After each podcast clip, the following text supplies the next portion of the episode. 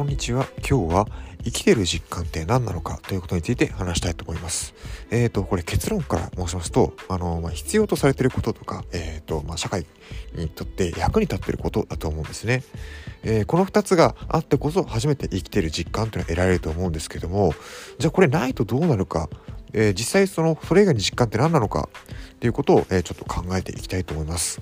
えーと、まずこの生きてる実感なんですけども一番ですねこれがないなって感じるのが休んでる時なんですよね。あの前にこの初めてラジオの、えーと、おしゃべりでも喋ったんですけども、えーと、休むのって怖いのかって話ですねした時にちょうどこれが出てきたんですよ。つまり休んでると生きてる実感がないっていう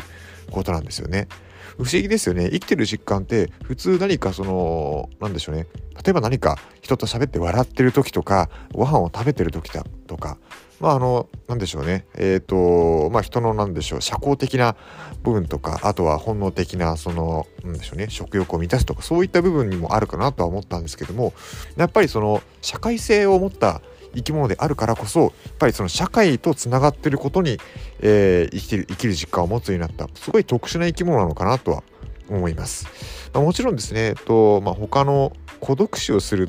多分動物もいるので、まあ、一概に人間だけがそのなんでしょうね社会性を持ってるだとは言い切れないかなとは、まあ、初めてラジオなりには思うんですけども、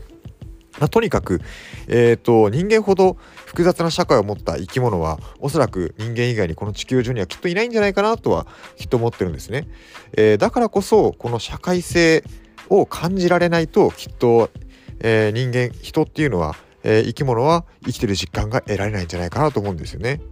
そう。だからあの必要とされてる役に立つってつまり仕事ですよね、まあ、仕事がないとこの生きてる実感ってなかなか得られないと思うんですよ。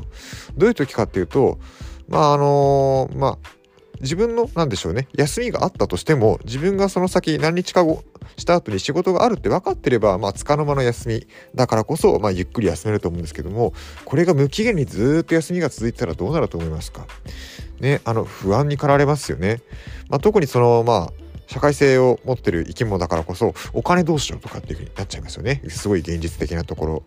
でそれ以上にあ何も役に立ってない。自分何のために生きてるんだろうっていう風に、えー、何もしてないと。特に、えー、仕事をしてないと思っちゃうんですよね。周りの人はあの仕事をして人とのつながりがあって、えー、社会性の中でえー、人が築き上げた社会の中で、えー、生きてる、えー、人の役に立ってる、え、何かえー、っと求められてる。といった役割を求められてる。で生きてるのを見てああ自分何もしてないななんかすごく寂しいなっていう風な気持ちにとらわれちゃうと思うんですよ。でだからこそまああの仕事っていう風に、まあ、必要なのかなっていう風に思うんですね。だからまああの一昔前まではどうか分かりませんけどもこれからの時代って本当に何でしょう、まあ、定年延長っていうのもあると思うんですけども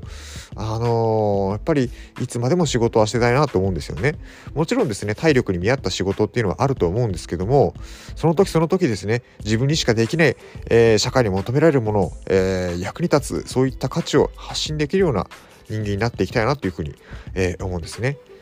で、ここでじゃあもう一回戻ってきます。えー、っと、生きてる実感って何なんで何なんだっていうところで、まあ、必要とされること、えー、っと、あとは役に立ってるということですよね。例えばですね、必要とされてることって何かっていうと、まあ、例えば何か、あの自分がその、分かりやすいことで言うと、えー、っと、そうだな、何かポスターを作るスキルを、えー、そういったえ、ー、と、クリエイティブ系のポスターとかチラシを作るスキルがあったとしますよね。そういうデザインを作るスキル。で、どこかの団体の人、えっ、ー、と、会社の人が、えっ、ー、と、うちが今度こういうふうな新製品を出すんだけども、あの、その製品を出すのに何か、その魅力をアピールするのに、えー、最適な、えー、チラシなり、えー、チラシなり、ポスターなり、えー、そういった PR 製品を作って、えー、PR するものを作ってほしいと言われて、えー、自分がその役割を求められたという時、すごく嬉しいですよね。ああ、なんかこの人たちの作っている魅力的な商品を社会に発信するところに、私の、えー、スキル、経験がや求められてるって思う時、すごく嬉しいですよね。でそういった時ってあの喜んで、えやりますと言ってその仕事をやってると思いますし、まああのまあ、特にそれが好きなことであればなおさらえー、生きてる実感ってしますよね。そう。で、まあ同時にですね、えー、そのこ求められてる行為っていうのは、まあ、あの、その求めてきてる企業の、商品が、えー、世の中に認知されやすくなるという点で役に立ってるということですよね。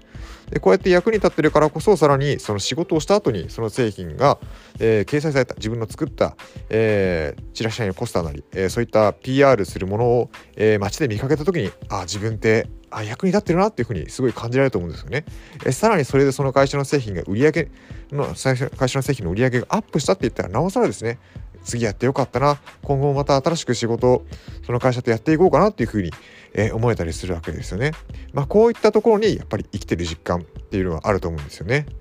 まあもちろんですねお金だけじゃないと思うんですけどもお金ってやっぱり人の行いを表す、えー、行いを評価する重要な指標だと思うんですよね。だからこそ、まあ、お金があるからこそ幸せってわけじゃないですけども、人に求められて、そして役に立って得られたお金っていうのは何にも代え難い、えー、生きてる実感なんじゃないでしょうか。えーとまあ、最終的にお金に行き着いちゃいましたけども役に立った結果そして求められた結果のお金、えー、その度合いが生きてる実感につながっているところは、えー、多分にあるんじゃないのかなというふうに、えー、思うところでした。え、ちょっと今日は長くなっちゃいましたけども以上初めてラジオのおしゃべりでした。では失礼します。